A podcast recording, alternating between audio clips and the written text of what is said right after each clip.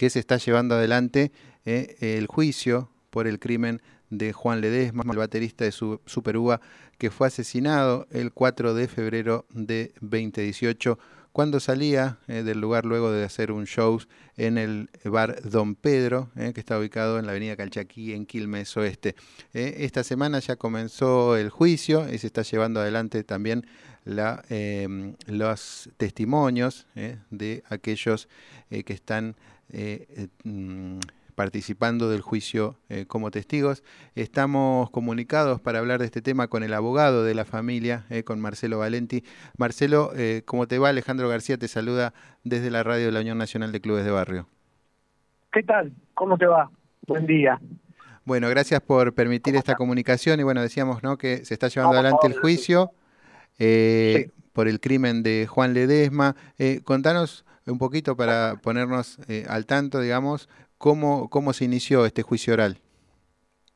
Miren, se inició, eh, en un principio se había hablado eh, de iniciarlo por un sistema que, que, se utiliza, un sistema remoto, electrónico, que es similar a, se llama Microsoft Teams, es similar al Zoom, por un tema de, solamente por un tema de agenda y de problemas con, la, con las salas de audiencia. Después se decidió ya salió un comunicado de la Corte de que todos los juicios iban a ser todos presenciales, todos los debates iban a ser todos presenciales. Entonces se prescindió y se hizo presencial, en el cual en la primera jornada se dieron los lineamientos, que los lineamientos son lo que va a demostrar cada parte. Hola. Sí, sí, te estamos escuchando. ¿eh? Ah, perdón.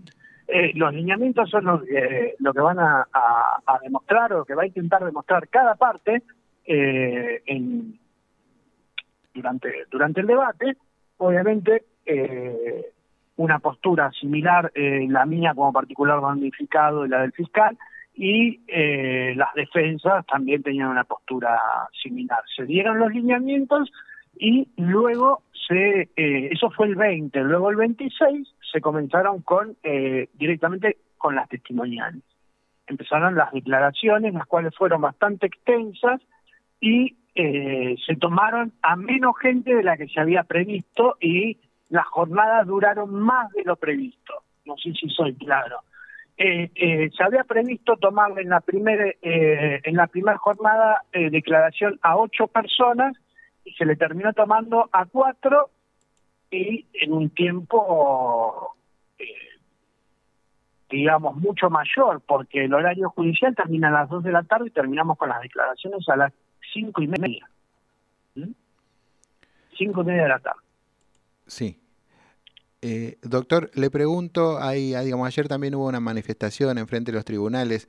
Eh, ¿Qué es lo que ustedes están reclamando, digamos, de que la justicia actúe con mayor celeridad?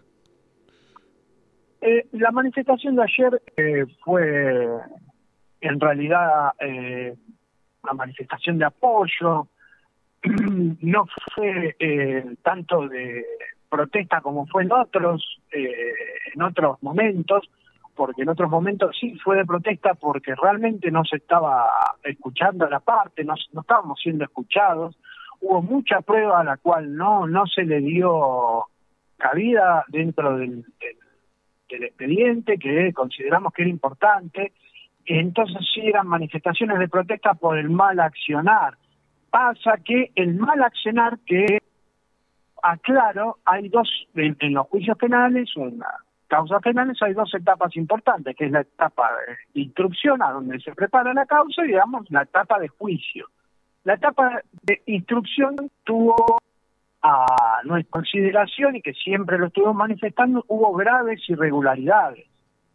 Y eso se siente ahora en la etapa de juicio también. Entonces, si bien hubo manifestaciones, no fue contra el tribunal, contra el fiscal de juicio, sino contra la fiscal de instrucción y en apoyo a lo que se estaba haciendo, ¿no? Eh, a, la, al acto de justicia que se estaba que se estaba realizando en el cual eh, se, se, incorporó mucha prueba que no que no se había incorporado y, y se tuvieron en cuenta cosas que mm, errores que son groseros. Le doy le, doy un ejemplo.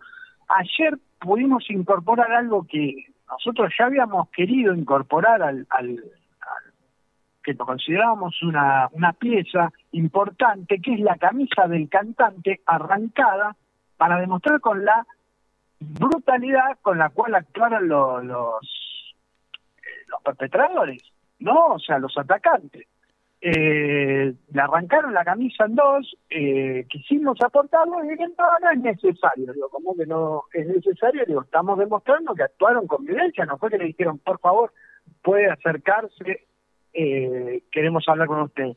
Eh, era parte, era, considerábamos que era una, una, una, prueba importante, como así varias otras que recién ayer la pudimos, el, el tribunal permitió que se incorpore, ¿no? Para demostrar con, con con el grado de violencia que, que, actuaron y que desacredita la versión que están tratando, la versión defensista, eh, que está tratando de minimizar la, la, cuestión, ¿no? Este, así que bueno, eh, Doctor, le hago, estamos... sí, le hago una consulta, porque además, bueno, recordemos que Cristian El Largo Genes es el principal acusado de cometer este crimen. Eh, ustedes desde la desde la defensa está, desde la perdón, desde la familia de, de Juan Ledesma están solicitando también que se imputen a más personas. Sí, sí, sí, sí. Esa fue eh, otra de las eh, la gran falencia que, que, marcamos con la instrucción, que eh, quedó quedó claro que actuaron con convivencia de cuatro personas más mínimo de participación activa porque eso lo declaran todos los, los testigos, hubo cuatro personas más eh, activamente golpeando, arengando y participando en la acción, las cuales nunca fueron llamadas por la fiscalía, nunca fueron imputadas, eh, aunque le parezca extraño, vienen en calidad de, la defensa. La fiscalía ni siquiera los llamó para, o sea, hubo 10 declaraciones que se tomaron, que fueron las 10 personas que estaban primero, que se tomaron en comisaría en cuanto ocurrieron los hechos. Eh, todos nombraron a, estas personas como perpetradores. Después volvieron a nombrarlos cuando fue en sede fiscal como perpetradores, qué hicieron, cómo atacaron, que los esperaron una hora, todo. Y eh,